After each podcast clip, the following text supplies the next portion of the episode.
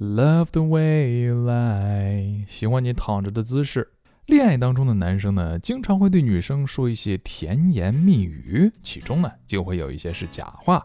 今天我们总结了男生最常见的五个谎言，一起来看看吧。Number five, no, you don't look fat in that. Honey, do I look fat in this dress? Alright, this is it. The question you've trained for and feared has finally left your mouth. This is such a dedicated, tender question. Honestly, answering it is like dismantling a high tech bomb that's only seconds away from exploding. There's only one right answer, and you better say the right one if you value your life.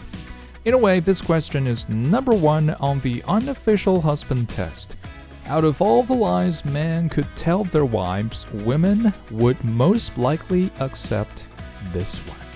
No, of course you don't look fat in that. Number four, I love your cooking. Not all lies the husbands tell their wives are set to get out of trouble or get their wives to stop nagging them to do something or even out of anger or malice. Sometimes, husbands tell these lies to spare feelings or make her feel better.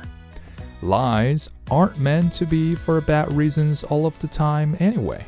After a long day at work for both of them, she still takes the time to help make sure they have something to eat for dinner.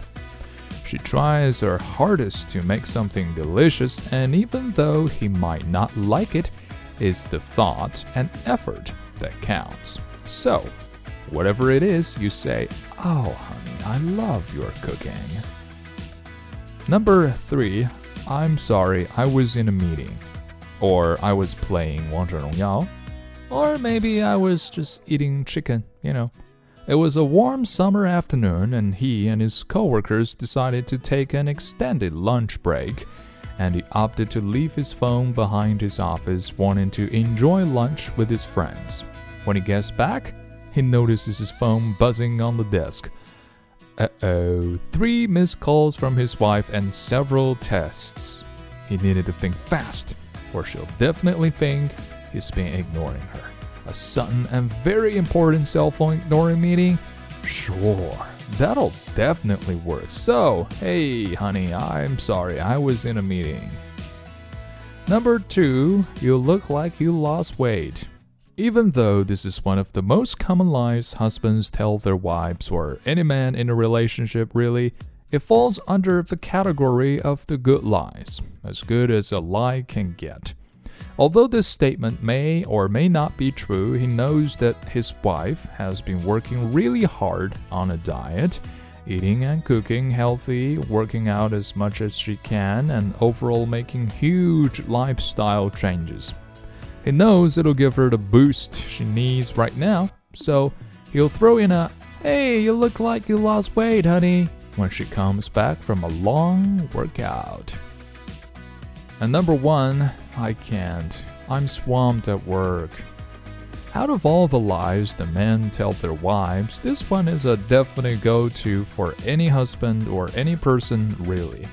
One of the most popular lies, not to mention one that will work almost every single time is needed work. The most perfect and easiest excuse in the book. Men will always use work as an excuse when they can. He's used this excuse before to get out of shopping with her at the mall, meeting her and a mother somewhere, or even if he just needs some time to himself.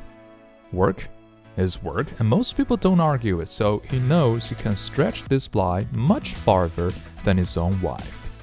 So, after a phone call explaining everything, he gets off the hook with no problem.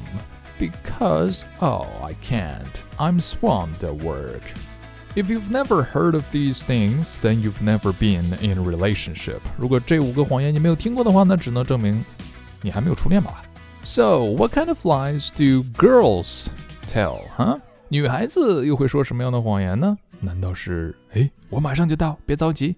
When you say that, most probably you just get out of bed, right? 欢迎大家留言告诉熊叔，在恋爱的过程当中，你还听过或者说过什么样的白色谎言呢？今日跟读金句 Number one. There's only one right answer, and you better say the right one if you value your life.